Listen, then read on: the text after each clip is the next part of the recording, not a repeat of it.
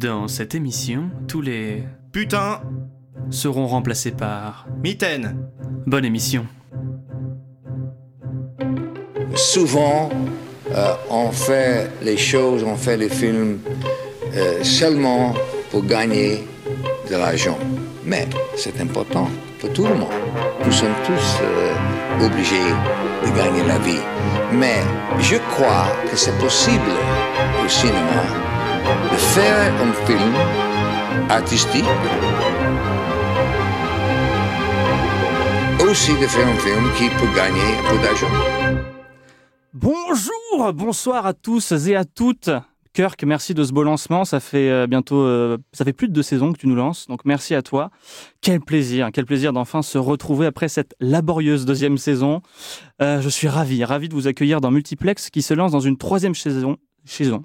Parce que c'est comme ça qu'on dit les mots. Une troisième saison. Et mes amis, quelle saison? L'équipe de Multiplex vous a préparé tout plein de nouveautés, tout plein de surprises, à commencer que par mais que serait-ce une véritable structure d'émission? Vous voulez dire que j'ai enfin travaillé mes structures et qu'il y a un vrai plan à chaque émission? Peut-être, c'est probable.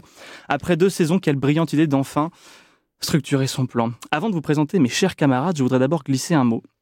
Euh, cette saison, euh, nous avons vu les choses en grand et nous avons la chance de pouvoir enregistrer l'émission dans un studio professionnel que nous prête gracieusement l'Université de la Sorbonne Nouvelle et je voulais les remercier. Ce que je ferai à chaque fois en fin d'émission, bien sûr, car c'est eux qui rendent ça possible. Mais je leur dis un grand, grand merci à eux et toutes leurs équipes, euh, à commencer par Charlie Comino qui charbonne pour nous. Merci. Passons donc à l'action multiplex fait peau neuve donc. Et quoi de mieux que ça que recruter du sang frais, recruter de la bleusaille Hmm? Pourquoi recruter de la bleusaille? Parce que élargir son point de vue et ses références est important, c'est toujours chouette. Il fallait aussi pallier deux pertes considérables. C'est le moment pas drôle. Lola et Mathéo, hélas, ne feront plus partie de l'émission car leurs emplois du temps personnels ne le permettent plus. Je profite de ce début de saison pour leur dire mon amitié, ma reconnaissance d'avoir fait partie de ce projet. Je suis très fier d'avoir euh, pu partager ces super moments, ces superbes expériences avec vous. Je vous souhaite le meilleur. Je suis toujours ami avec eux, hein. il n'y a pas de, pas de drame, juste voilà, ils ne peuvent plus euh, venir, donc euh, on les remercie. Et on espère pouvoir les, les recroiser en tant qu'invités, peut-être pour la prochaine fois. Deux grands nous quittent donc, mais comme j'ai dit, il fallait me trouver de nouveaux hardis compagnons que je m'en vais vous présenter. Euh, quand il n'est pas en train de sous-titrer des programmes dans l'audiovisuel pour les sourds et les malentendants, il rôde dans les salons de thé à écrire des scripts. C'est Florian. Bienvenue l'ami, présente-toi. Bonjour, alors moi c'est Florian, Flo, euh, pour les intimes, mais pas que. Et euh, alors vous me connaissez peut-être un petit peu parce que c'est moi qui envoyais les, euh, les courriers des auditeurs dans à peu près un épisode sur trois avant. Donc voilà, je suis très très très content de rejoindre l'émission en tant que en tant que membre de l'équipe. Finalement, ouais, on a dit qu'on allait t'inviter et tu n'as jamais été invité. Tu es directement passé au stade de- d'après. Voilà, donc je vous ai bien détesté, mais plus maintenant. On dit aussi de lui qu'il serait la doublure de Bruce Willis, hein, du fait de leur étonnante ressemblance capillaire. Allez. Euh, je te vomis dans la bouche. On passe beaucoup de temps à parler de sujets euh, sociologiques, philosophiques, politiques même dans Multiplex. On se dit qu'à force de vouloir faire croire qu'on sait des trucs, bah, ça serait bien de recruter quelqu'un qui sait vraiment des trucs, qui a lu les livres en entier, dont on parle parfois, mais lu, euh, lu vraiment, vraiment en entier, quoi. hein, voilà. Et lors de mes voyages aux confins du monde pour recruter cette charmante équipe, je me suis retrouvé dans une contrée lointaine, appelée le Wokistan. Et dans ce Wokistan, j'ai trouvé Alma, qui peut se targuer d'avoir lu de nombreux livres sur le féminisme, la théorie du genre et encore bien d'autres. Son expertise donc est tout aussi la bienvenue Bienvenue Alma, comment ça va? Présente-toi. Merci beaucoup euh, pour cette introduction plus que flatteuse. Ça va très bien, surtout. euh, Je suis venue de mon Wokistan, euh, très heureuse d'être parmi vous pour vous faire partager euh, toute ma culture lointaine et étrange qui commence à s'insigner petit à petit dans ce pays-là, la France. Ouh, attention. Alma et Flo, donc bienvenue encore une fois. Je suis ravi de vous compter parmi, parmi nous. Euh, D'autant plus que vous n'êtes pas les seuls nouveaux. hein. Il y en aura de nouveaux dans les autres épisodes que vous écouterez avec euh, grand plaisir, j'espère. Mais euh, quelqu'un manque à l'appel. hein. Hum, un professionnel, hein. un rodé de la péloche et du micro. Un cinéphile, un vrai. Le genre de gars euh, qui s'enquille un Romer, un Blier puis un Michael Bay. Et tout ça dans la même semaine et sans broncher. hein. En plus d'être beau gosse, c'est mon coloc et mon partenaire de toujours sur cette émission, Mathieu. Comment ça va, mon vieux? Eh ben, ça va très très bien. Je suis très très content de revenir, revenir en force. On est dans des super locaux. Vraiment, merci à Paris 3. Et euh, on a recruté plein de beaux mondes. C'est super. Donc voilà, je suis très très très très très content. Ok, ben on a tout le monde, et ça fait déjà trop longtemps que je parle dans ce micro sans avoir évoqué le film du jour. Nous allons donc parler de, et ça fait longtemps, Logan. Logan est un film de super-héros américain sorti en 2017, réalisé par James Mangold. Alors James Mangold, vous le connaissez peut-être parce qu'il a réalisé l'ancien film solo Le combat de l'immortel avec Wolverine. Logan, c'est un film avec un budget de 97 millions de dollars, largement rentabilisé puisque le film a généré plus de 600 millions de dollars de recettes euh, box-office international. Le film a reçu un succès public mais aussi critique, réussissant à terminer plus que dignement l'arc narratif de Wolverine slash Logan qui avait commencé dans les années 2000. Donc c'est une saga qui prend fin et c'est bizarre de commencer une saison sur un film qui finit quelque chose, mais on aime les paradoxes chez Multiplex. Je m'en vais faire un petit tour de table. Je vais commencer par Alma, avec qui j'ai eu le plaisir de regarder un X-Men euh, récemment. Qu'est-ce que tu as pensé euh, de Logan, Alma? Est-ce que c'était ton premier visionnage Qu'est-ce que raconte-moi ton premier périple visionnage, ouais. Et euh, bah écoute, après m'être enchaîné à peu près tous les X-Men en cinq jours, ce qui a causé une dépression, une crise existentielle, euh, j'étais agréablement surprise par Logan qui quand même se distingue du reste de la masse. Donc euh, par rapport au niveau X-Men général, c'est l'un de mes préférés. D'accord. Waouh. Ok. Florian, qu'est-ce que tu as pensé de ce film? Euh, bah, pour moi, c'est tout simplement le meilleur film X-Men. D'accord. Est-ce que c'est forcément très compliqué? Je suis pas bien sûr. Parce que euh, il faut savoir qu'il n'y a qu'un seul film X-Men que j'aime à part celui-là. Mais c'est pas le sujet. Et voilà. Quel sac à merde. Merci, Mathieu. on me le dit souvent. Ouais. Mathieu, euh, tu es un grand fan des X-Men. Ton personnage préféré, c'est le crapaud. Dans le Euh, 1, ouais. dans le- Je suis- ouais, c'est une vraie obsession personnelle que je confie euh, à l'antenne. J'adore le crapaud, il est trop drôle comme personnage, je trouve. Tu l'aimes bien dans Ouais. X-Men Days of Future Past aussi? Non, il est vachement moins bien. Le cara design du premier est beaucoup plus drôle, mais malheureusement, il meurt. Donc, euh, Spoiler? oui, bon, ça- Oh. T'as aimé euh, Logan? Ouais, grave, absolument. Ben, on- En fait, on se les est. je, je, spoil pas pour l'autre membre de l'équipe qui n'a pas encore donné son avis. J'ai revu euh, bah, tous les films X-Men euh, et compagnie, et c'est vrai que celui-là est vraiment au-dessus du lot. Moi, je suis très. J'aime beaucoup. J'aime assez bien la saga, j'aime beaucoup le commencement, notamment X-Men le commencement.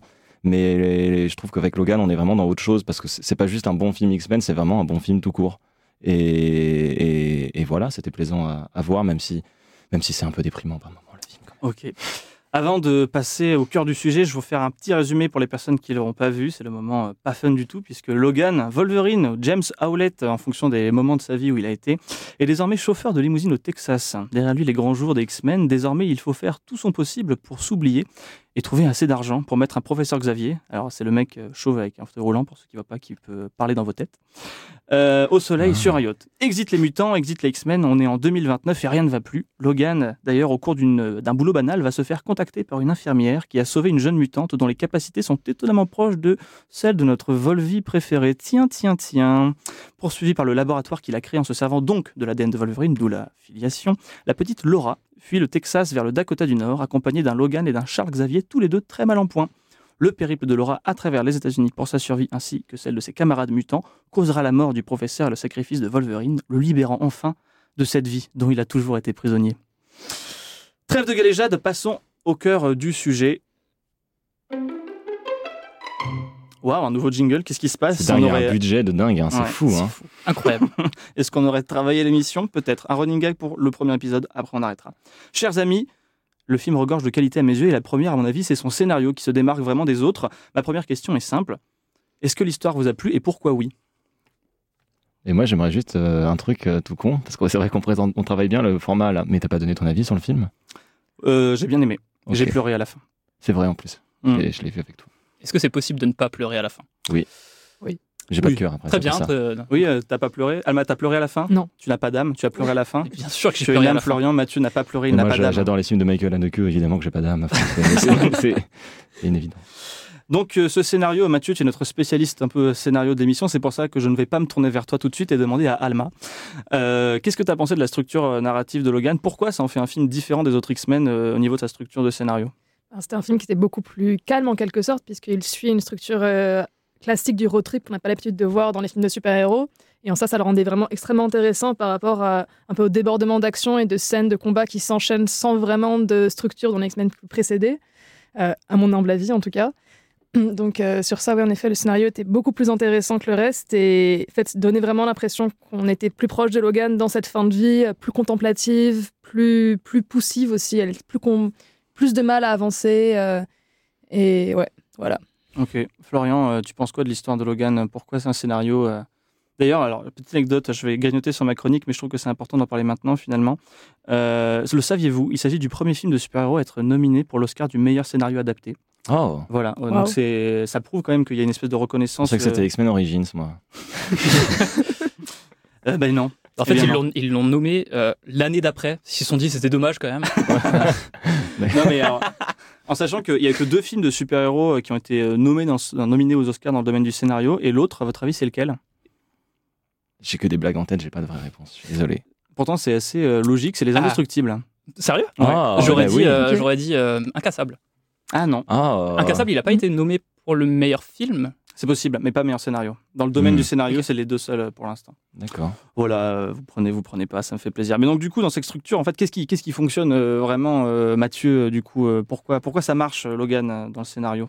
Euh, moi, il y a un, un truc qui m'a vraiment marqué euh, dans la façon dont le film est construit et qui est peut-être important de noter dans un- une émission sur le cinéma d'action, c'est que pour une fois, euh, les, scènes d'action non seulement sont enfin, participent au propos en fait. Ce qu'on a, c'est un personnage qui est en souffrance physique et psychologique et évidemment, euh, l'un va avec l'autre.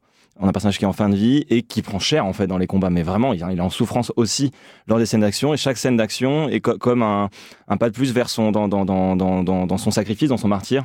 Euh, euh, L'image marche d'autant plus qu'à la fin, il se sacrifie pour sauver quelqu'un. Donc euh, voilà, vous mettrez vos, vos, vos références bibliques de votre choix désormais. Euh, mais non, mais ça, ça, c'est un- ça, c'est intéressant parce qu'on on a souvent tendance à croire, à dire que le, le, le- le cinéma d'action, c'est le genre euh, par excellence qui se fout un peu du scénario. Et la preuve que non, en fait, est que ça peut complètement euh, aller ensemble, aller de pair, et l'un peut servir l'autre, etc. Donc ça, c'est quelque chose qui m'a pas mal marqué en voyant le film. Ok. Bah oui, t'as raison, je suis complètement d'accord. Florian, tu avais un truc à dire. Oui, en fait, je voulais rajouter que euh, il y a un truc qu'on sent, enfin que je trouve personnellement qu'on sent en regardant le film, c'est qu'en fait, euh, à une époque où euh, absolument tous les studios veulent essayer de faire leur univers partagé avec des multivers et, tout ça, le MCU par exemple, bah là en fait, on sent que l'ancrage dans la saga X-Men, on s'en foutait un peu. Genre, c'est juste James Mangold qui voulait, qui voulait raconter son histoire. Il a pu le faire. Le studio lui a pas dit ouais non mais faut que tu rajoutes ce truc là pour le relier à tel et tel film. Et en fait, euh, bah, je pense que c'est en partie pour ça que ça marche aussi bien. Alors, il y a quelques références, etc. Mais en fait, euh, si on y réfléchit un peu plus profondément, on se rend compte qu'elles n'ont pas de sens parce qu'il y a plein d'éléments qui contredisent d'autres éléments de la saga X-Men et tout. Et je trouve que ça fait vraiment du bien à une époque euh, où, ouais, on essaie de relier tous les films entre eux, bah, voir un film un peu standalone, et bah, c'est vachement cool.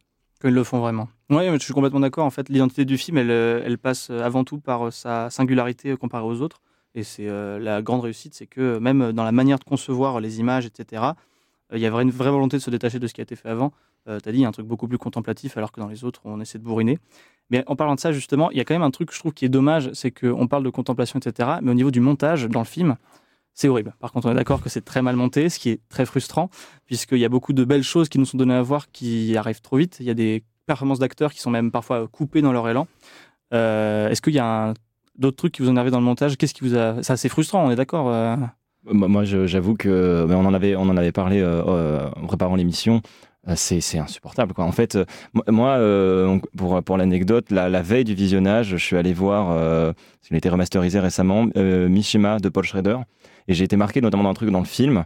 C'est qu'au bout d'une heure après le film, je me suis rendu compte que j'avais pas remarqué les coupes. Euh, une heure de film je me dis, mais attends, mais il y a des cuts ou pas dans ce film Ou est-ce que tout est en plan séquence et j'ai pas capté? Évidemment, il y avait des coupes partout en fait, mais c'est juste quand t'es pris dans l'action et quand un film est bien monté, euh, bah, par exemple, le premier truc qu'on fait, c'est qu'on essaie de faire des coupes dans le mouvement. Un personnage est en mouvement et on va changer de plan pendant que le mouvement est en train de se faire, ce qui fait que nous, on est tellement, l'œil est tellement capté par le mouvement en cours, par exemple, je sais pas, un personnage qui se tourne, qu'on fait pas tellement gaffe au fait que ça a changé d'angle. Et là, dans Logan, ils font un truc, je pense que c'est, ouais, c'est une, euh, une- peut-être de l'avant-garde quasiment. en fait, ils font le cou- le- la, le- la coupe après le mouvement ou juste avant. Donc pile comme ça, on la sent. Et, et c'est un petit peu relou parce qu'en fait, euh, il y a le, défaut d'un Michael Bay où en fait il y a des cuts partout et on a parfois du mal à suivre ce qui se passe. Et euh, pas l'avantage des films qui savent euh, doser leur montage. Enfin, c'est- terrible quoi. Il y a des cuts un peu partout et en plus mal placés. Et, et ça, ça, ça coupe notamment. Moi, il y, a- il y a une scène. Après, je vais arrêter de parler parce que c'est long. Euh, Il y a une scène. euh, Énerve-toi. euh, la, la- la- séquence où arrive le, le- le clone de Wolverine et donc où ils se battent, etc. Il y a vraiment un moment, il y a une espèce de climax un peu euh, émo- émotionnel parce que bon bah il y, a des- il y a des personnages attachants qui meurent. Et en fait, c'est tellement cuté que t'as pas le temps de laisser vivre les plans et de, de vivre l'émotion et tu sens juste les, les changements de. Enfin, d'un moment, moi, je chantais les changements de plan de caméra et j'avais l'impression que euh, bah, chanter l'équipe technique, quoi. Chanter le. J'étais plus dans une dans, dans la narration, j'étais euh, devant un, un- un film, on est, on est conscience quoi du fait que c'est un, film, que c'est de la fiction, que c'est faux, que c'est artificiel.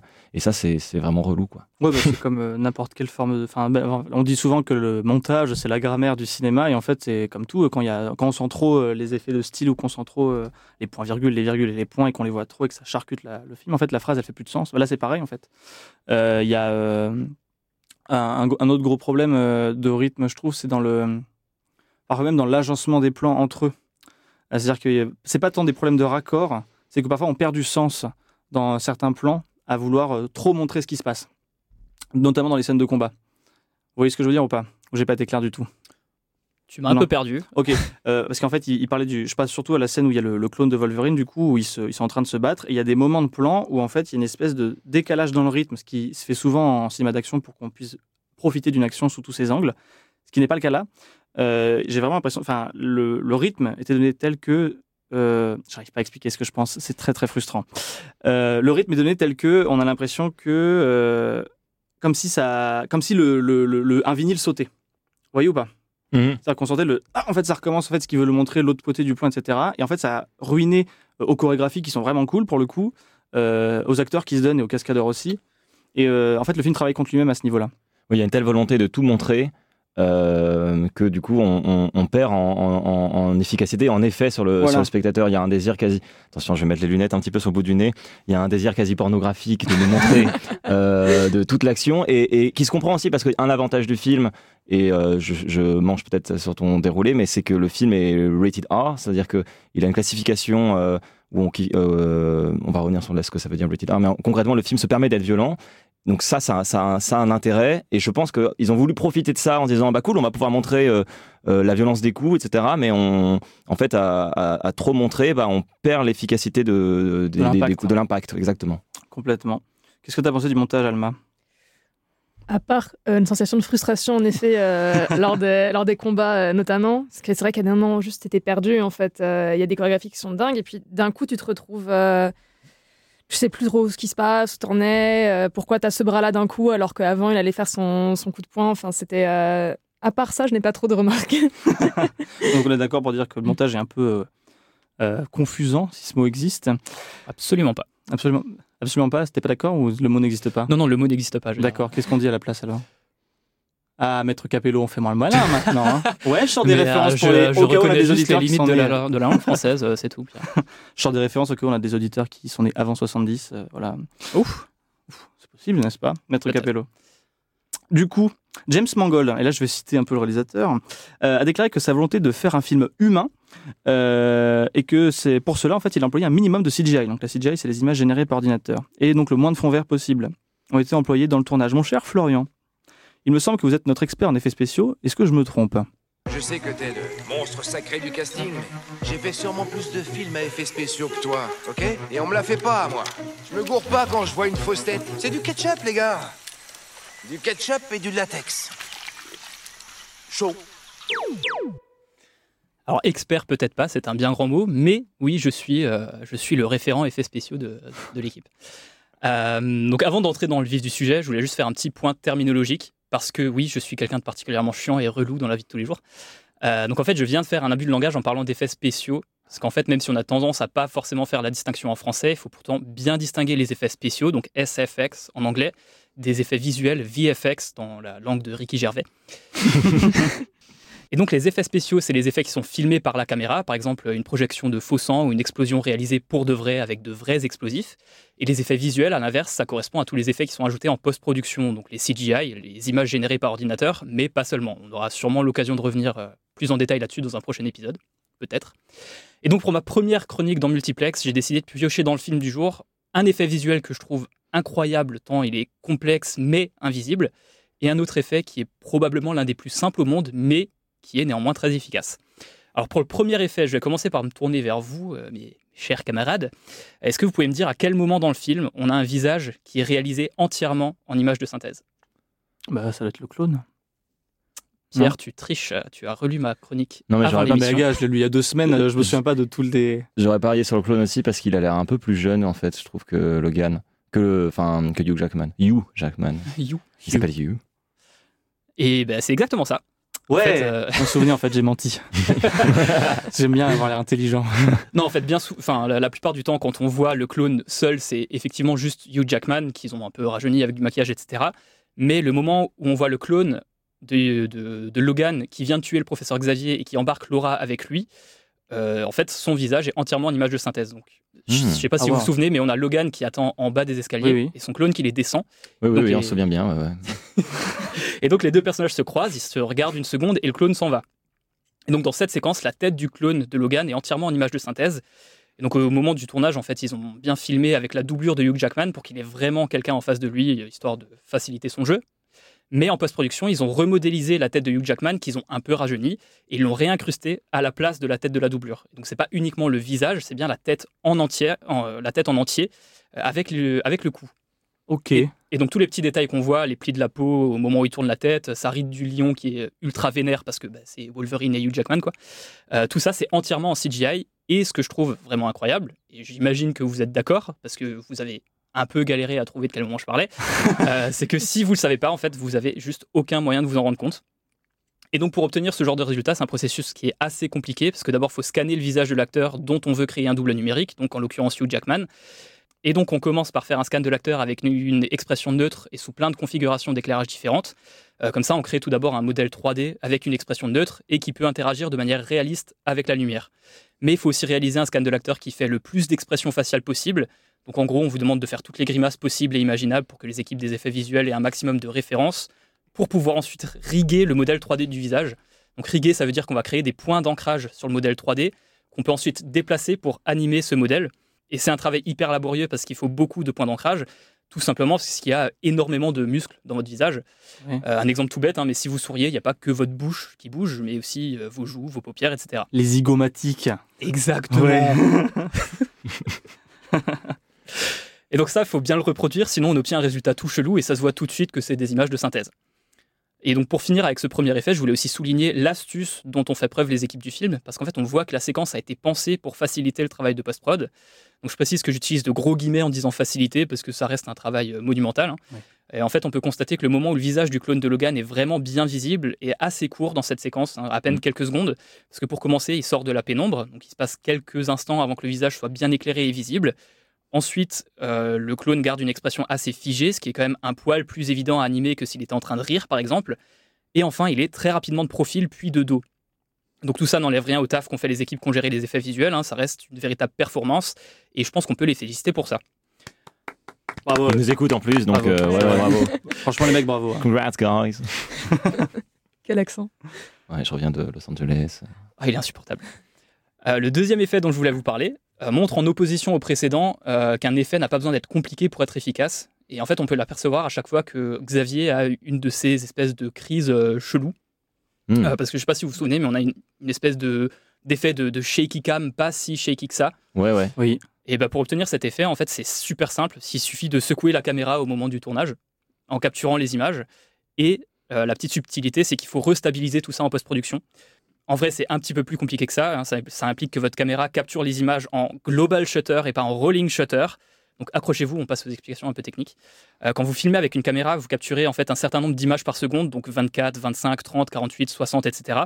Et donc avec le rolling shutter, l'image elle n'est pas générée instantanément. Genre vous appuyez sur le bouton et pouf, vous avez votre image. Il y a un différé. Exactement.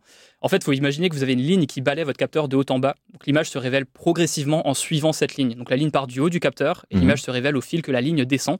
Puis la ligne repart du haut du capteur et l'image s'efface progressivement de la même manière. C'est un balayage en fait. Et- et- Exactement. Est-ce que c'est comme sur le filtre TikTok là où le truc descend et les mecs Oh, peuvent. Euh, oui, mais c'est exactement ça. Ouais, c'est yes. exactement ça, sauf que bah, ça se déroule très vite et c'est invi- invisible à l'œil nu. D'accord. Et donc, avec le global shutter, euh, l'image est bien capturée dans son intégralité en une fois. Donc, tous les pixels s'allument en même temps et s'éteignent en même temps. Et donc, c'est important d'avoir une caméra avec un global shutter si vous voulez reproduire cet effet. Sinon, votre image, elle sera un petit peu déformée. Euh, donc, je sais que c'est un peu compliqué d'expliquer tout ça clairement sans se servir d'une aide visuelle. Donc, Non, non, on mais pourra, c'était clair. En gros, euh, ce que tu es en train de dire, c'est qu'ils ont pris voilà les photos très très rapidement, le principe du cinéma, sauf qu'en fait de le faire d'un coup, ils ont dû balayer l'image pour la stabiliser. Non, c'est l'inverse. Ils n'ont pas Plutôt que balayé de l'image. balayer d'un coup, ils ont capturé l'image. euh. Chaque image est Ok, capturée. euh, c'est l'inverse. Tu vois, j'avais pas compris. Mais c'était quand Ah même ouais. très clair. Maintenant, il a compris. et Ah, super. compris, Et nos beau. amis auditeuristes aussi. Mais si jamais, on pourra euh, en reparler dans un post sur nos réseaux sociaux si ça intéresse nos chers auditeurs et auditrices. Bah oui, avec grand plaisir. D'ailleurs, n'oubliez pas de nous suivre sur les réseaux. euh. Merci Florian, c'était très très clair. Vous avez tout compris, Alma, t'as aimé la chronique de Florian? Incroyable, vraiment. Je me sens très très cultivée d'un coup. Qu'est-ce que tu joues mal euh, Marion Cotillard à mes yeux. euh, Moi, il y a un autre truc dont je voulais parler parce que ça nous a beaucoup énervé avec euh, Mathieu quand on a regardé le film, et c'est la musique. Euh, là là. on est d'accord qu'il y a deux choses qui fonctionnent dans ce film niveau musical. Il y a le thème de Logan qu'on entend au début, euh, très lancinant, avec un petit piano et des violons au tout début, c'est très joli. Il y a la musique de fin qui est, alors Mathieu, The rappelle- Man Comes Around de Johnny Cash. Voilà. Donc ça, ça va. Et donc c'est le début et la fin. Et pendant les 2h15 de film, après, euh, il y a un grand rien. Ou alors beaucoup de trop de choses. Ouais, trop. hein. Ce qui rend ça très désagréable parce que le film a, a vo- volonté d'être euh, relativement sobre euh, dans son histoire et parfois même dans la manière de, de montrer ces choses-là. Euh, une sobriété qui apparemment n'est pas remontée jusqu'aux équipes de composition musicale ou de choix des musiques. Qu'est-ce que vous avez pensé de la musique Euh, Je vais me tourner vers Alma. J'en ai aucun souvenir. C'est radical. hein. Je me souviens juste bah, de la chanson de fin, quoi, de Johnny Cash, et c'est tout. J'ai tout oublié, comme dirait Marc voilà, Lavoine. c'était il y a longtemps. Ah, j'allais partir sur Angèle, moi. Mais... Oh d'accord. Enfin, c'est une Tout est devenu flou, c'est ça que Voilà, t'allais dire c'est ça. Tout oublié, le chien de Bertrand. Oh là là Oh, Oui, oui, elle est très belle, Ah, je suis très j'applaudis. ouais, bravo. Oh là là, quel geste technique euh, de, Fabien rien. Barthez. Euh,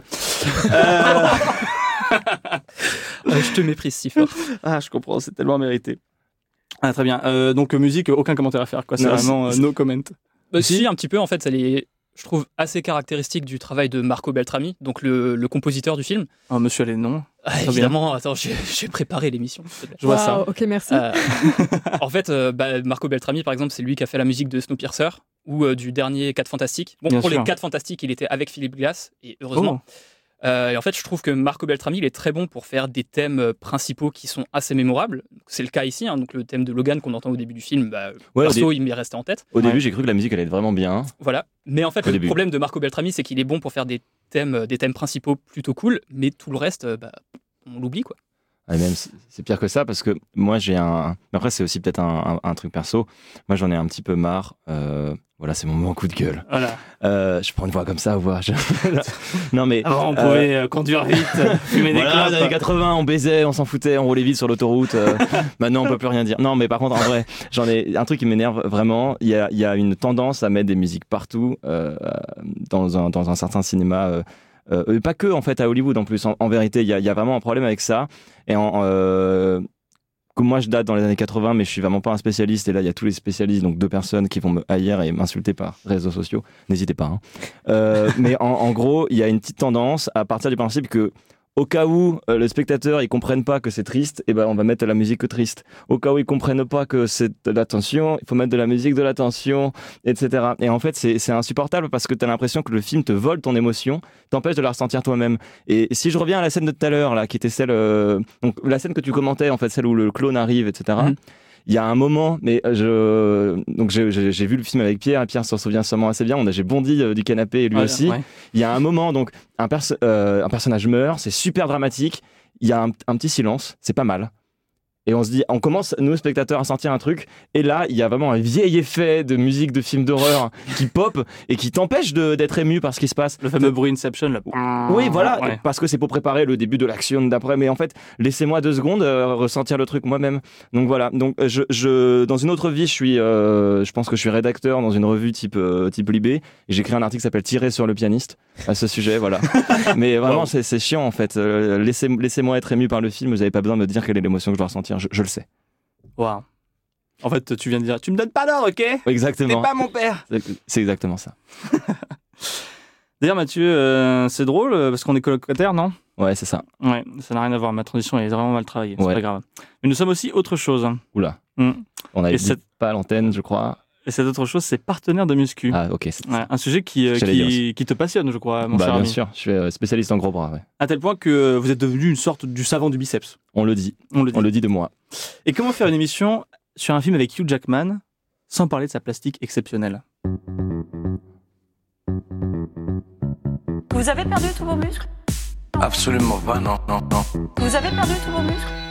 Absolument pas, non, non. Anne-Elisabeth veut vérifier Oui, c'est dur comme du béton.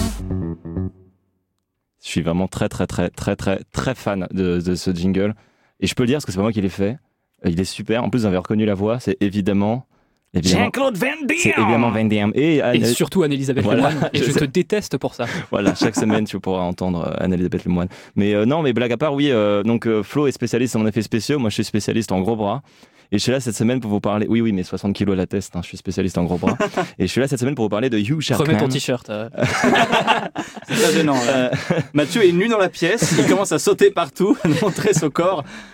Impressionnant, cela dit, bien joué. euh, non, ça mais euh, non, mais voilà, je voulais vous parler un petit peu de l'acteur principal de Hugh Jackman. Euh, mais avant ça, en fait, je voulais d'abord commencer par un petit aparté qui devrait te faire plaisir, Pierre. Ah, Parce que je te connais bien, mon couillon. Ça fait 10 ans qu'on se connaît, j'ai remarqué ça là, récemment. Oui. Voilà, éclair de lucidité. Euh, Est-ce que tu vois Je vais faire une référence, t'es prêt? Ouais, À être doublement ému? Ouais. Mission Impossible 2, Oh, ok tu vois l'affrontement final entre Ethan Hunt et Scott Ambrose bien sûr. Euh, donc c'est une longue scène à moto. hein. Celles et ceux qui ont vu le film s'en souviennent. C'est Ah une oui. scène qui cite les films de chevalerie. C'est vraiment tout mal sur les effets spéciaux. Comment l'oublier? Euh, eh bien, le savais-tu, mais lors du tournage de cette scène ô combien iconique, Oui. Doug Ray Scott, l'interprète de Sean, donc le méchant de Mission Impossible 2, s'est blessé au dos. Ah, Et ouais, c'est dommage, hein. bah oui. Voilà, c'est la fin de ma chronique. non, non, en, vrai- en vérité, pourquoi est-ce que je te raconte ça, Pierre? Euh, Bon, déjà parce que je sais que tu kiffes quand on cite un film avec Tom Cruise. Oui. Et que j'aimerais bien garder ma place. Oui. Euh, aussi bon. parce que, comme tu le sais, euh, quitte à citer un film avec Tom Cruise, moi j'aime autant citer Mission Impossible 2. Mais aussi et surtout parce que sans cet accident, on n'aurait jamais eu Logan. Oh là là, il raccroche les wagons. À croire que même lui, il y a travaillé cette semaine. C'est si bien. Euh, et oui, parce qu'en fait, à l'origine, c'est Doug Ray Scott, donc celui qui joue le méchant de Mission Impossible 2, qui devait jouer Wolverine dans le premier film X-Men. Ah d'accord. Et en fait, à cause de ces incidents sur le tournage, la prod euh, de, de X-Men, qui pouvait pas se permettre de retarder le tournage, a dû se diriger vers un autre comédien. Il se trouve qu'il y en avait un qui s'était plutôt bien débrouillé pendant les essais. C'était un, un Australien, euh, pas si connu du grand public, un certain Hugh Jackman, euh, dont le charisme va permettre au personnage de Wolverine de revenir encore et toujours sur nos écrans. Pour, si beau mais pour notre, en tout cas pour mon plus grand plaisir. Et ce, même quand les films sont pas ouf. Voilà, X-Men Origins Wolverine, pas ouf. Mais, Mais, euh, quel C'était gentil.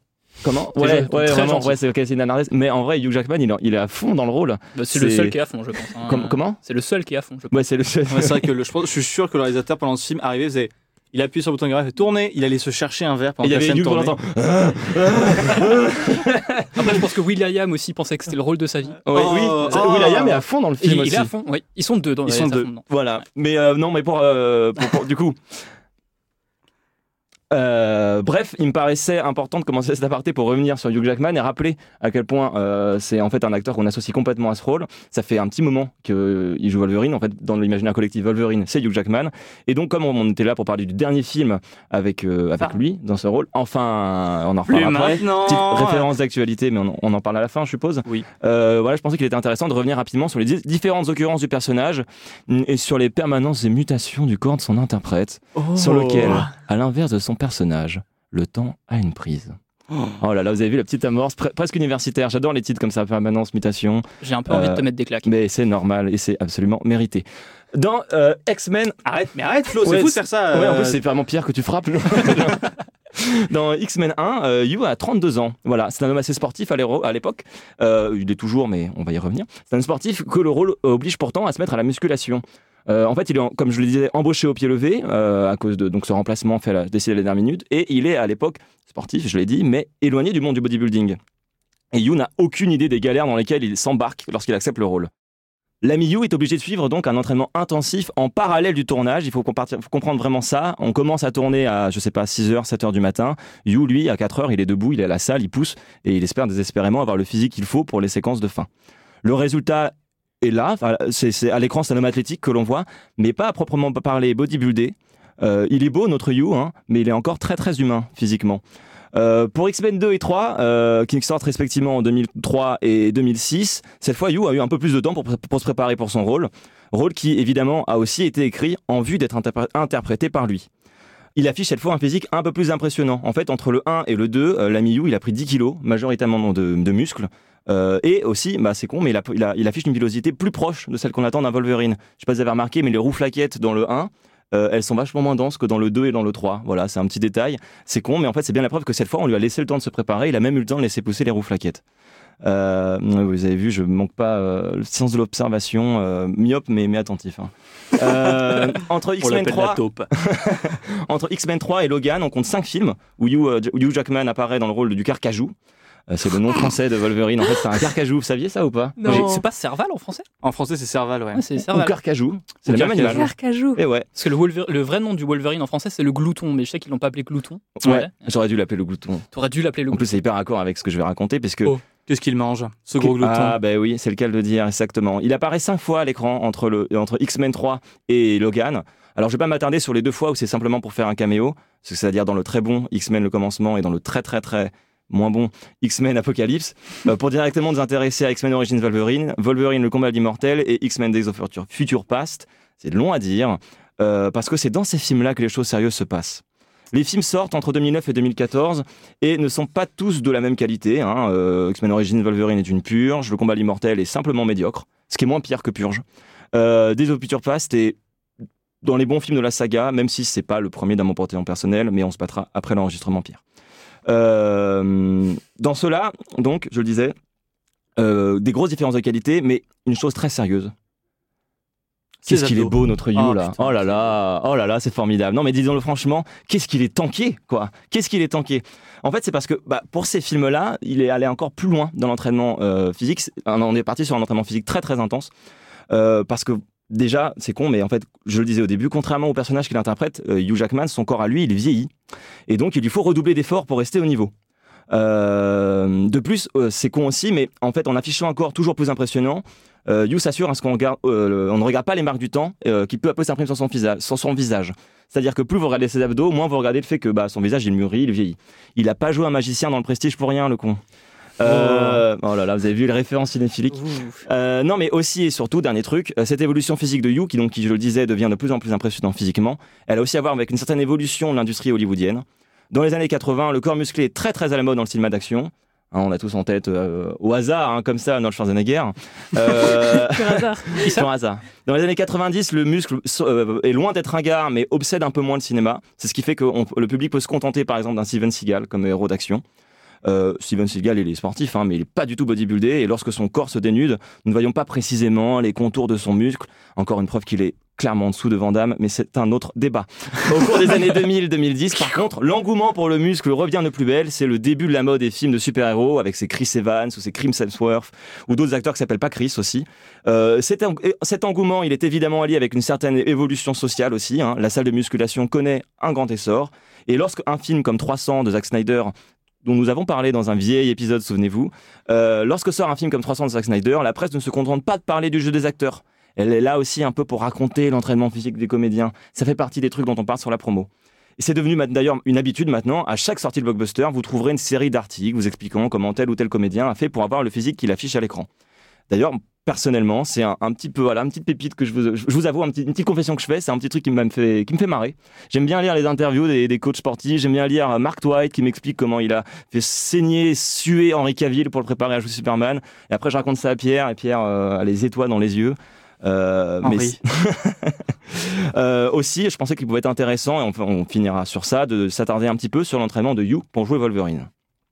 Ok, vous êtes prêts?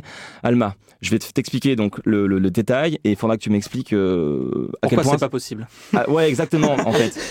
Euh, donc d'abord, l'ami, l'ami, l'ami Volvi, 6 séances de sport par semaine, évidemment. Hein, Bien sûr. Un peu comme toi, je crois, à peu près. J'en suis à 7 là. pour le tu en as 7. faut, ah, faut pas négliger le jour de repos, hein, euh, Non, évidemment. non, mais elle en- il y en a une, elle le fait deux fois, ça, tu me disais. Exactement, oui, c'est ça. Le, Ah. mar- le mardi, il y a matin et soir. Ok, ok, ok, bien joué. Euh, beaucoup de muscu, hein, donc, mais aussi pas mal de cardio et surtout de pliométrie. Alors, qu'est-ce que la pliométrie? Euh, Ce sont des exercices qui se focalisent sur le travail de la tonicité des, des muscles. Ah, c'est Enfin, pas une manière très élégante de dire qu'il fait des avions en papier. Hmm. elle est bien ta blague, elle est Ouais, pas mal. hein, ouais. ouais. Euh, non, non, mais tout ce qui est travail du sprint, tout ce qui est saut sans élan, euh, etc., euh, ça travaille la tonicité. Euh, donc ça, c'est ce que tu fais. Donc c'est ta deuxième séance, c'est celle-là, non? C'est Celle ça du mardi soir. Pardon, ouais. mais on parle de tonicité ou de Hugh Jackman, du coup, je comprends plus. Oh là là, qu'est-ce que c'est nul. mais c'est une ref au flambeau, non? N'est-ce pas? Excellent. Est-ce qu'on peut l'arrêter, s'il vous plaît? Qui- Le flambeau? Non. Non, enfin- Pierre. Ah, moi, Ah, ouais. oui.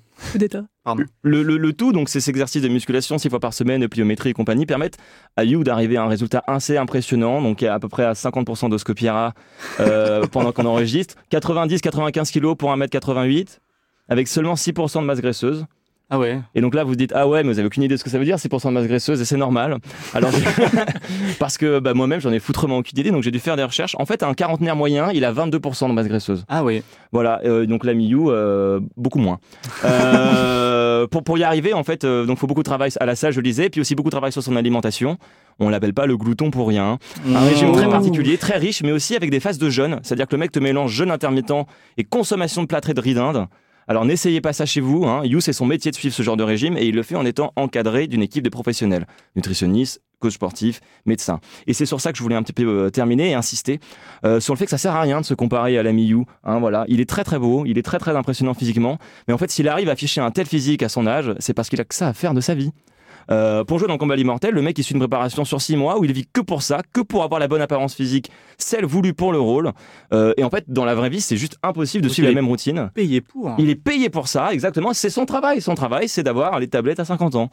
Euh, Il y a d'ailleurs une vidéo assez marrante que je vous recommande d'un influenceur fitness américain qui s'appelle Jesse James West où il essaye pendant une journée d'avoir euh, de suivre la routine de You et c'est juste pas possible, il vomit. Euh, voilà, de la même manière ça aurait aucun sens quand vous jouez au foot avec vos copains de vous comparer à Cristiano Ronaldo qui ne vit que pour le foot et qui dépense des millions pour préserver son corps, pour avoir être au top de ses performances. De même, ça n'a aucun sens de se comparer à You. Et You le sait bien, il le dit d'ailleurs facilement en interview. Hein, euh, Il y a des tas de techniques en fait pour faire en sorte d'avoir l'air tanké, tanké. Déjà, on vous filme congestionné, c'est-à-dire vraiment juste après l'effort. Aussi, on vous filme déshydraté, Euh, c'est-à-dire, euh, est-ce que, est-ce que ça, c'est-à-dire déshydraté. En fait, un peu à l'instar d'un chroniqueur de l'émission Multiplex, on vous prive d'eau quelque temps en amont du tournage. Pourquoi? Parce qu'en fait, moi, moins vous avez d'eau, plus la congestion devient visible. Euh, pourquoi? Pourquoi? Eh bien, je ne sais pas, car je ne suis pas médecin. Eh ben, parce qu'en fait, ça rend votre peau plus fine. Et Tout simplement. Je le savais, j'allais clairement le dire. C'est vrai? Non, je ne savais pas, j'ai jamais pensé à, à me demander pourquoi. En fait, c'est voilà. Merci euh, Henri Cavill, hein, du coup, dans ses interviews, qui explique que voilà, s'ils font ça, c'est parce que ça rend la peau euh, plus euh, fine et plus élastique. Donc, en fait, ça épouse mieux vos muscles en dessous. Voilà, c'est cadeau. Et donc, sachez-le, voilà, chaque fois que vous voyez Hugh Jackman torse nu dans un film, en fait, il a passé euh, une bonne journée et demie sans boire d'eau. Euh, juste avant, il s'est entraîné très très intensément et sur les six mois qui ont précédé également. Euh, en fait, le corps que vous voyez à l'écran, en, en un sens, euh, il n'existe pas. C'est un corps qui est créé explicitement pour le tournage, pour la séquence, Rien que pour vos yeux. rien que pour vos yeux. Et c'est ça aussi qui est, qui est assez impressionnant, qui est aussi peut-être la magie du cinéma, je ne sais pas. C'était bien, hein Sacré You. Sacré You. Merci. Sacré You. Oh là Rapport là. à- toi. les jeux de mots, ouais, Ouais. j'ai la ref. Je parle anglais en fait, un peu. Ok. Ouais. Parce que vous êtes allé aux États-Unis d'Amérique. hein. États-Unis de- d'Amérique, c'est la même, ouais. J'en reviens là. Je suis complètement jet lag. Complètement jet lag. Complètement. Oh là là. En tout cas, merci euh, Mathieu. Tous ces muscles, tous ces poils, ça, ça, ça prouve que Hugh, c'est un bonhomme. Un vrai. Tellement homme qu'il n'a pas besoin de, boire d'eau avant le tournage. Non, non, ça sueur suffit à l'hydrater.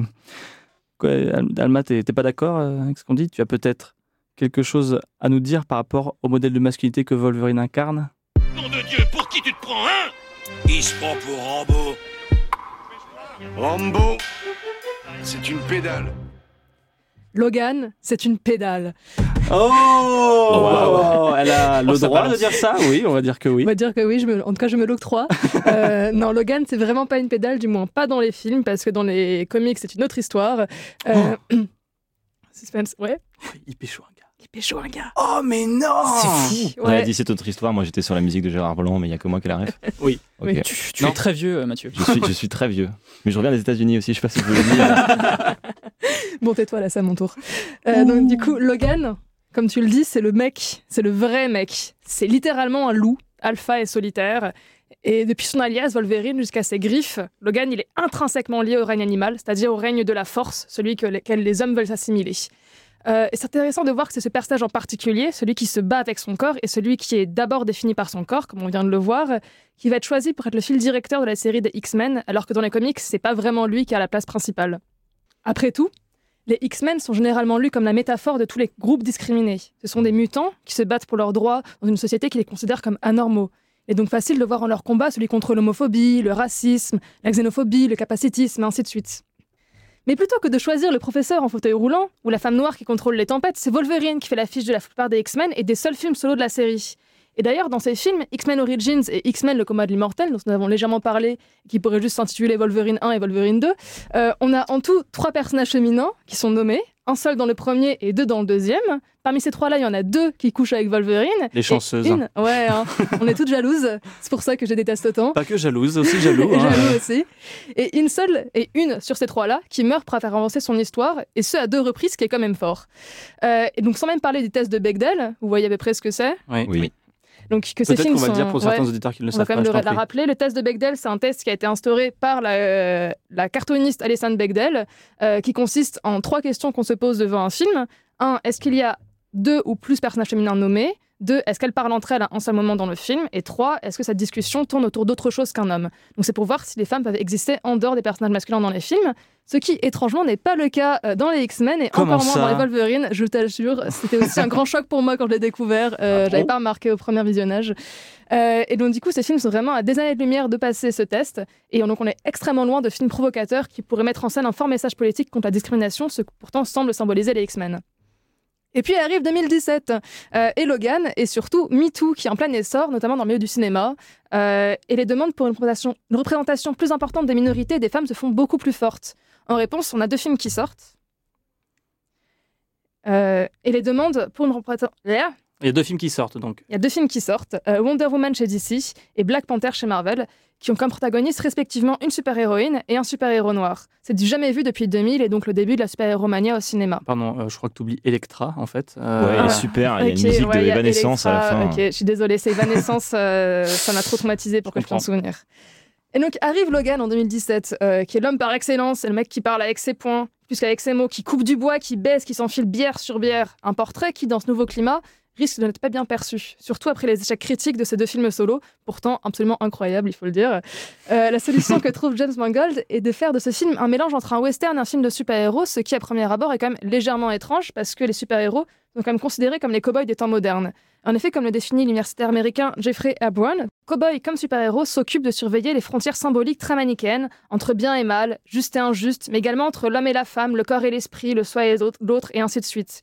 Les deux sont représentés généralement par des hommes blancs qui se battent dans le cas des cow-boys contre des, hommes de couleur, et parfois des femmes, et sauvent des jeunes femmes en détresse. Donc les cow-boys et les super-héros sont considérés comme des hommes forts et se voient attribuer un surplus de virilité qui justifie leur rôle de protecteur de la nation. Au premier abord, le Logan du film remplit absolument toutes ces cases de l'homme viril par excellence. Il est solitaire, c'est un loup euh, qui refuse de parler, qui ne s'attache pas à sa fille, qui n'a pas de lien émotionnel fort. Il parle très peu et il protège les siens, euh, sa meute. Donc en l'occurrence, le sénile professeur X et Caliban, qui ne peut pas sortir au soleil. Donc deux personnes très faibles que lui, en tant que bon homme, va pouvoir s'occuper de protéger. Il leur apporte argent, nourriture et médicaments, un vrai patriarche qui prend soin de sa famille en allant travailler pendant que eux restent à la maison. On retrouve dans ce film l'incapacité d'ailleurs à passer le test de Bechdel. Il n'y a que deux personnages féminins nommés, mais elles ne parlent pas entre elles et elles sont toutes les deux subordonnées à des personnages masculins. L'une d'entre elles, Gabriela Lopez, euh, l'infirmière qui vient apporter euh, Laura, euh, le clone de Wolverine, enfin la fille de Wolverine en quelque sorte, auprès de, Logan, vient justement demander la protection de Logan, du héros masculin, et doit se faire tuer pour faire avancer l'histoire et augmenter la culpabilité de l'homme qui a son grand moment de Oh non, je suis arrivé trop tard pour la sauver. la famille noire qui accueille d'ailleurs Logan, Caliban, le professeur X et Laura se fait massacrer sans avoir l'occasion de répondre ou d'agir ou même de comprendre ce qui leur arrive. Tous les antagonistes sont des hommes, même les innombrables troupes miel sans nom. Je n'ai pas remarqué un seul visage de femme, après peut-être que je n'ai pas regardé de très près, mais voilà. L'enfant qui s'en a pris les commandes du groupe de mini-mutants euh, qu'on retrouve à la fin, c'est un garçon. Euh, et donc, du coup, on n'a pas vraiment l'impression de sortir des codes euh, du combat de mec contre mec autour de l'enjeu qu'est le corps d'une femme, en l'occurrence Laura. Mais ce film se distingue quand même des autres. Ce n'est pas un western, un film de super-héros classique, c'est un néo-western, c'est-à-dire la réinvention d'un genre dans un siècle où les rapports de force et les idéologies ont changé. Euh, Logan est situé dans un futur proche et dystopique, dans lequel Wolverine semble en complet décalage, incapable de trouver le moindre repère, et où lui-même semble obsolète. On a parlé de son corps juste avant, euh, ce corps puissant, viril, symbole de force, et en fait symbole de son super-héroïsme, euh, qui, se régénère d'ailleurs, et qui est renforcé avec la matière la plus forte de l'univers Marvel, l'adamantium. Aujourd'hui, il est en pleine décomposition. Et en fait, il est même tué par cette matière même qui le rend si fort. Euh, donc Logan est fatigué, il souffre, il est blessé, il boite, il a des lunettes, ses griffes à sortir, ses plaies sont couvertes de puits, il est plus très sexy. Et donc il est très très loin de toute tentative de drague. Il peut sortir ses, ses muscles et ses griffes et dire Oh, viens me baiser. Euh, en fait, dans Wow. ce film, Logan va apprendre à abandonner ce qui faisait de lui un super-héros, c'est-à-dire son, son animalité, soit son surplus de virilisme, c'est-à-dire ce qui fait de lui un super-héros, et donc du coup devenir humain. Et il a beaucoup de mal à le faire. Il est déterminé à conserver jusqu'au bout sa puissance, à tel point qu'il préfère penser à se suicider plutôt que de laisser son corps échapper à son contrôle. Mais son combat final l'oppose, extrêmement subtilement d'ailleurs, à son clone maléfique, un pur animal, qui lui ne parle vraiment pas, qui n'a aucun lien avec personne, qui se fait contre, enfin, qui a besoin d'être restreint comme un vraiment comme un animal. Et donc cet animal, il doit le détruire afin d'assurer la survie de la nouvelle génération. Il se bat contre lui-même, de façon encore une fois très subtile, et euh, il, se, il se réussit à se défaire, à se tuer, et donc non, à accepter. c'est qui Laura qui le tue. C'est la femme coup, qui tue l'homme. hein. Exactement. C'est la femme tous, qui hein. tue l'animal. La femme qui réussit à domestiquer, en fait, à re- revenir l'homme euh, Ouais. l'homme derrière son côté animal. C'est pas mieux. Et ainsi, Logan finit par accepter sa mortalité et les liens qui viennent avec, notamment avec Laura, qu'il accepte enfin comme sa fille et qu'il reconnaît enfin comme faisant partie de sa famille. Donc après un peu plus de 100 ans de vie, Logan n'est plus macho, ce qui est assez dingue. Euh, mais si Logan est mort, alors vive Logan Car ce film est également une histoire de transmission entre les générations et la succession de Logan arrive donc sous les traits de Laura, une jeune fille hispanique qui est née du trafic de, femmes pauvres et mexicaines et qui est donc bien plus aux prises aux réflexions qui traversent notre société actuelle. Laura, en fait, c'est Logan en mieux. Elle a même des griffes aux pieds, ce qui est pas mal. Et elle se bat avec une férocité sans pareil. Celle qui assume tout au long du film le rôle que Logan a de plus en plus de mal à remplir et celle en fait qui leur fait traverser les dernières épreuves du film. Elle s'occupe de lui quand il est blessé, elle le laisse dormir sur ses genoux et c'est même elle qui le conduit jusqu'au refuge des enfants mutants. Tout comme Logan, Logan, elle parle très peu, au point qu'on pense qu'elle est muette pendant plus de la moitié du film. Elle sait ce qu'elle veut et elle le prend sans soucier des règles. Elle n'hésite pas non plus à avoir recours à la violence, c'est tout ce qu'elle a jamais connu et c'est donc tout ce qu'elle va jamais utiliser. Comme Logan, elle est le produit d'expérience dans un laboratoire, elle est le produit d'un monde d'une extrême violence qui n'a jamais appris qu'à se battre. En cela, on peut la lier à une étude qui a été menée par Cathy et Jill Patrick en 2010 sur les VFAC, Violent Female Action Character, je n'ai pas ton accent Mathieu, excuse-moi, qu'elle arrive. définit comme un personnage féminin qui use de violence à l'instar d'un personnage masculin. C'est souvent une jeune femme blanche, célibataire et éduquée, mais elle se retrouve dans plus de la moitié des cas subordonnée ou soumise à un personnage masculin. Ce type de badasserie féminine reste à de nombreux égards confiné dans un modèle très précis. Plutôt que de se fonder sur la féminité en tant que source de pouvoir, ou même de sortir des normes de genre entièrement, ça transfère des, codes masculins à des femmes sans jamais questionner le fondement même de ces codes. CF, euh, la filmographie de Michel Rodriguez. CF, le film Electra, hein, dont on parlait tout à l'heure. Oui, voilà. complètement aussi, Par ouais. exemple, Electra, bah, en fait, pas du tout, euh, pas du tout en pouvoir. alors que euh, Captain Marvel sort un petit peu de ça, mais c'est une autre discussion. Euh, Logan, par contre, a l'air de vouloir chercher à briser un peu ce modèle. Le film n'a pas peur de montrer l'horreur de la violence qui est infligée, il est rated R comme on l'a dit, et on voit de très très très près euh, les têtes découpées, euh, les griffes qui s'enfoncent dans les corps. Et en plus, euh, cette horreur est démultipliée par le fait que c'est Laura, une enfant vraiment très jeune et très innocente, qui l'inflige et qui n'a pas l'air de réussir à sortir de ça, qu'elle-même est prise dans un cercle vicieux de la violence. On lui fait mal, elle fait du mal en retour et ça continue. Euh, en- plus, le choix d'une enfant permet euh, d'éviter l'écueil de la relation romantique, euh, qui est généralement le cas avec ce type d'action de, de personnages féminins badass, et permet d'insuffler un peu d'espoir dans le film. Laura est plus fantaisiste, elle a des lunettes de soleil, elle a un t-shirt arc-en-ciel, c'est tout joli, tout mignon. Et quand Logan lui dit dans un dernier souffle de ne pas être ce qu'on a voulu faire d'elle, c'est un peu comme une injonction du film à ce qui va suivre. Les films de super-héros ont été pris depuis longtemps dans ce cycle de la violence, de l'hyper-masculinité, dont ils ne peuvent pas sortir, puisque même les personnages féminins ne sont autorisés à exister qu'à l'intérieur même de ces codes. Mais avec une nouvelle génération, il serait possible de réinventer ces codes et d'aller au-delà avant que le film de super-héros ne meure embourbé dans les idéologies dépassées du patriarcat machiste blanc.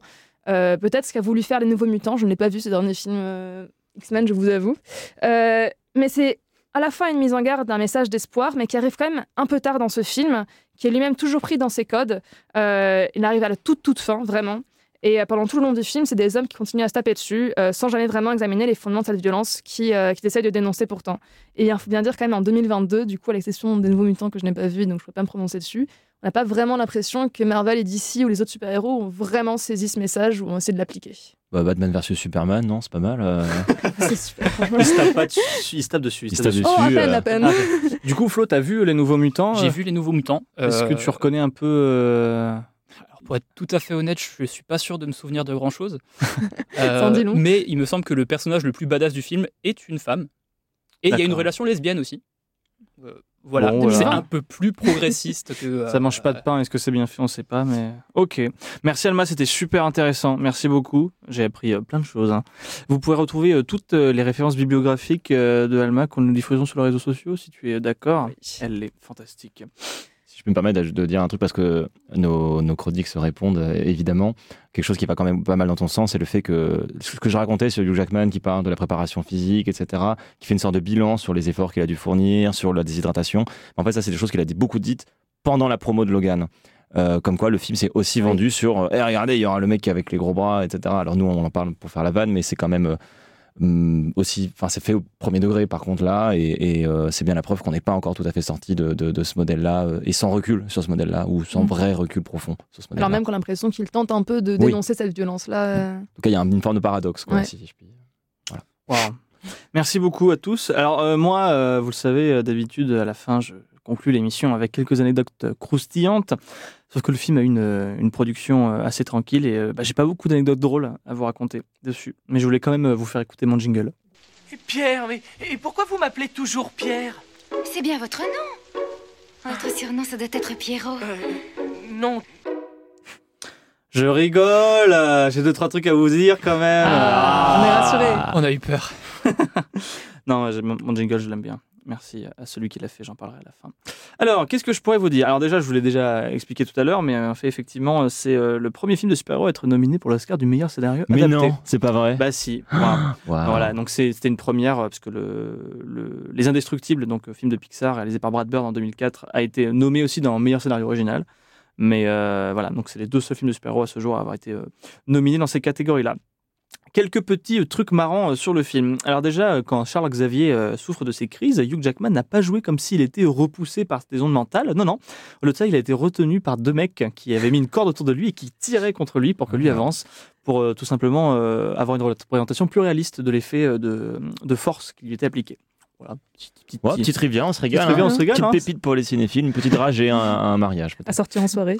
Hugh Jackman a déclaré, euh, alors lui étant australien de naissance, ayant un accent assez marqué, Imitation. non. Euh, Très oi, déçu. oi, mate. Good day. Good eye, je sais pas. Euh, australien de naissance, donc il a déclaré qu'il avait réussi à apprendre son accent américain en imitant Johnny Depp.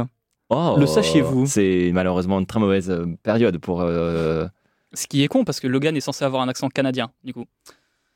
Écoute, euh, mon bon ami, je ne sais pas quoi trop te dire. Euh, après, ça fait, donc, on, il reste au Canada pas très longtemps euh, dans le lore de X-Men. euh. Oui, Mais il est, il est d'origine euh, d'origine canadienne. Attends, mais je suis pas en train de dire que, oh là, ça va. Euh, on- Tu parles de Carcajou, c'est ça C'est plus, un, un- plus un accent euh, rural. Ouais, Je sais de pas faire, moi. région. Je sais pas faire les accents. on Voilà, roule je- les airs au Canada, donc. euh. Ouais, parle, on parle pas comme ça. Ça leur arrive. Alors, Daphne Keane, c'est l'actrice de Laura. Euh, avait donc Laura, la mini Wolverine, enfin la fille de Wolverine, X23, X23, ouais. euh, avait 11 ans au moment du tournage. Elle n'est donc pas autorisée à entrer dans les casinos où il y a une scène à un moment. Et malgré toutes les autorisations de tournage et tous les permis possibles, il n'a pas été possible pour l'équipe de tournage de la faire rentrer dans le casino. Alors comment ils ont fait? Alors déjà, ils ont tourné des scènes sur fond vert avec Laura pour l'incruster. et ensuite, euh, ils ont trouvé euh, un double de Laura, de, de Daphne Keane, qui s'appelle Cher Ami Martin, qui avait plus de 18 ans, et, mais qui avait une carrure similaire à celle de Laura. Donc voilà, donc quand vous voyez Laura de dos marcher dans le casino, ça n'est pas Daphne Keane, c'est quelqu'un d'autre. Tout ça à cause de la loi. La magie du cinéma. La magie Ah, du cinéma. beau. hein. Donc le corps de Laura non plus n'existe pas. Exactement. Mais décidément, rien n'existe. Oh mon Ça dieu, veut dire rien que tout ça, n'existe. c'était faux Alors j'ai une dernière anecdote, et celle-ci elle est pépite, pourquoi? Parce qu'elle fait écho à X-Men Origin Wolverine. Ah, je me régale à Ah, celle-là vous l'aviez pas. Alors, dans le sabre, Oui. qui est le, Mm. le rival euh, légendaire de Wolverine, euh, donc Sabretooth en anglais, euh, qui est donc incarné par Liv Schreiber dans, euh, dans, dans oh, X-Men Origin Wolverine, a été approché pour faire une apparition dans le film. Voilà, il devait aussi avoir également une scène où on devait voir plein de mutants connus en train de vivre clandestinement dans un métro. Euh, et ils eu- ont dit, Il y aurait eu le crapaud, tu penses ou pas je sais pas, dans cette timeline il est mort ou pas, c'est pas clair, c'est pas clair cette Pas clair. timeline. Bah, en fait, mon- euh, c'est- le cœur, film se passe dans aucune des timelines euh, présentées dans les autres, euh, D'accord. dans les autres euh, C'est encore, euh, X-Men. Vu qu'il contredit des éléments des deux timelines, en fait, il est Mm. complètement à part. D'accord. Donc on peut supposer que le crapaud existe encore. Peut-être. Je, dans- je Peut-être. peux, je peux rê- rêver de ça ou pas Tu peux. On peut partir, on peut se mettre d'accord. On dit que multiplex dit que le crapaud existe dans Logan. Multiplex. On, on le dit. Il est juste ouais. quoi. C'est dommage. Oui, bah, c'est ça. En fait, il est, il, il est là tout le temps, juste euh, le. il est pas loin, il est dans le Voilà, c'est ça. Euh, voilà. Pourquoi ils n'ont pas fait les scènes? Parce que euh, ils ont littéralement pas voulu au final. Ils ont dit on pourrait faire ça, puis non. Bah, en vrai, c'est une très mauvaise idée. Enfin, j'adore Lee Schreiber. euh, non, Lee Schreiber, mais ça- je suis ok avec Lee Schreiber. mais euh, Stop, stop, stop, le pauvre. mais je l'écoute écoute. pas. Bah non, c'est pas. Désolé, Lief. Liv. Sorry, Liv, we like you. Ça va, ça allait niveau accent? Parfait. Merci. Je me suis cru de Il, retour. il est euh, pas allemand euh, à la. Parce que c'est très. mais je sais très, pas très, dire. euh. Quelqu'un parle allemand? Entschuldigung. Voilà. Putain, Merci, c'est Emma. super. Ah, Ouais, c'est Vite en allemand, vite en C'est allemand. c'est pluriculturel ici à Multiplex. On connaît d'autres langues. On, on est diversifié finalement. Bon, c'est la fin du premier épisode de Multiplex. Merci d'y avoir participé. Mathieu, Florian, Alma, enfin surtout Florian Alma, ça s'est bien passé votre première fois. Vous êtes content Bof. Bof? Ok, ouais, très mitigé. L'ambiance est délétère. L'ambiance est délétère sur ce plateau. Euh, moi, je m'en vais euh, remercier nos auditeurs. Vous demander pardon d'avoir été si long à revenir, mais quelque part, c'est pour revenir encore plus beau et encore plus fort. Comme Hugh Jackman, finalement. Comme Hugh Jackman. Vous pourrez retrouver toutes euh, les références qui ont été données, que ce soit les vidéos dont Mathieu a parlé, les références bibliographiques que Alma a parlé, des vidéos, je crois. Euh, T'avais pas trouvé des vidéos pour Florian pour, Euh, on peut donner une, une espèce de- d'aide visuelle pour expliquer la différence entre le global Si shutter tu sens et le chaud de le rolling faire, shutter, euh, je prends. bien Tu peux faire une- un petit TikTok avec le filtre. comme ça. Je veux trop voir Flo sur TikTok. Regardez, c'est ça le rolling shutter. Et euh, on vous fait euh, des bisous. On vous dit à très bientôt. Regardez des films, prenez soin de vous et à très bientôt, enfin dans deux semaines, Dans deux semaines. pour l'épisode 2 de Multiplex. Salut à tous. Et on vous laisse avec la musique du film qu'on fera la prochaine fois comme d'habitude. Ça change pas. C'est super. Au revoir.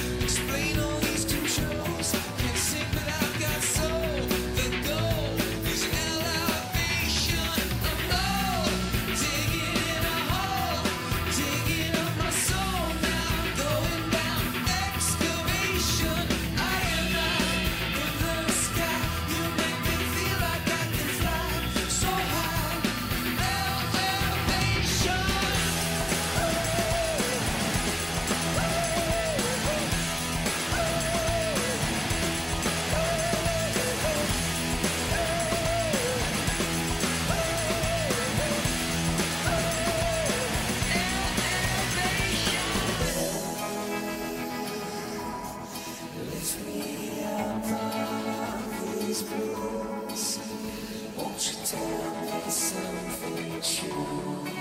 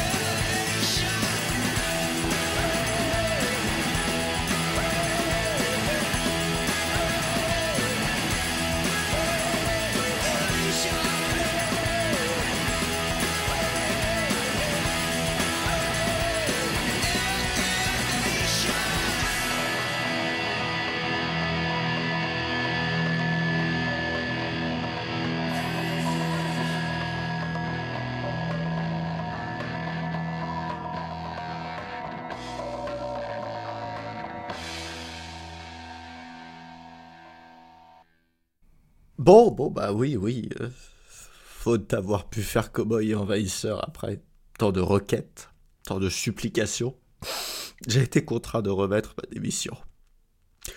Multiplex est une aventure qui, selon moi, ne pouvait que se finir avec ce Graal.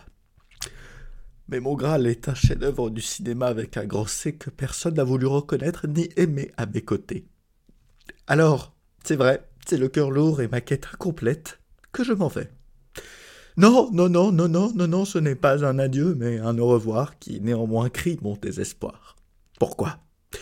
Pourquoi voir Harrison Ford et Daniel Craig tuer des aliens esclavagistes à coups de colt semble être une si mauvaise idée? Voilà une question qui à jamais demeurera sans réponse. Et maintenant, plus sérieusement, avant de vous quitter, parce que oui, je quitte l'aventure multiplex, je voudrais simplement dire quelques saluts. Un salut d'abord à Kirk pour tes intros mythiques. Euh, on, a beaucoup, beaucoup, beaucoup rigolé euh, jusqu'à connaître par cœur, euh, quoique jamais complètement par cœur, cette, phrase d'introduction. Mais voilà, c'était un merci approprié, je crois. Un salut aussi évidemment bah, à l'équipe. Formidable, Lola, Noémie. J'ai ri et appris tant de choses chouettes avec vous. Euh, ce sont des souvenirs que je chérirai et emporterai avec moi pendant longtemps. Un salut évidemment à Pierre et Mathieu, avec qui tout a commencé péniblement mais avec beaucoup d'entrain. Et laissez-moi vous dire que c'est sans regret aucun et que je suis très fier de nous. J'aimerais aussi évidemment dire bienvenue aux nouvelles et aux nouveaux chroniqueurs qui intègrent l'équipe. Je ne peux que vous souhaiter de vivre euh, une expérience euh, aussi chouette que la mienne ces deux dernières années. Donc euh, courage et éclatez-vous. Et enfin, je voudrais simplement dire merci à vous, très chères auditrices, très chers auditeurs, et ce, du fond du cœur. Merci pour vos encouragements, pour vos écoutes, pour vos courriers, pour vos conseils, pour vos retours, tout, tout. Tout ça va me manquer tellement plus que je ne l'avais imaginé. Alors oui, ça sonne un peu nul de le dire, mais pourtant c'est très vrai. Mais on se reverra, promis, ici ou ailleurs. Mais d'ici là, je vous dis à la prochaine et vous souhaite une bonne nouvelle saison de Multiplex. C'est maintenant à vos côtés silencieux mais attentifs que je continuerai l'aventure. Merci encore et à très vite.